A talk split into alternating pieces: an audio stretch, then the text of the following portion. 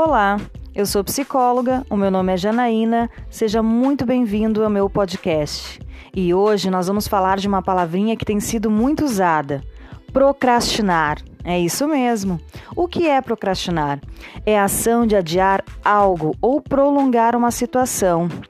Ela está ligada diretamente à saúde mental. O procrastinador posterga as tarefas com o intuito de bem-estar. O alívio é imediato.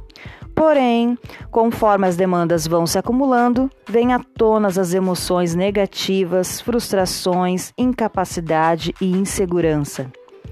Esses sentimentos podem provocar ansiedade e estresse, ocasionando quadros de depressão e outras doenças.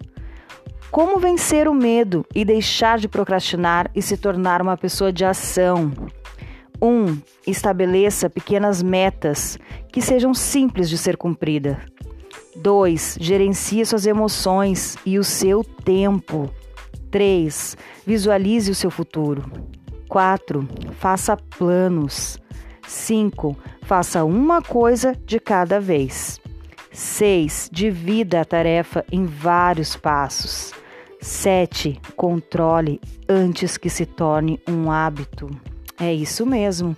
Hoje falamos de procrastinação. Aqui é Janaína, sou psicóloga. Seja muito bem-vindo ao meu podcast.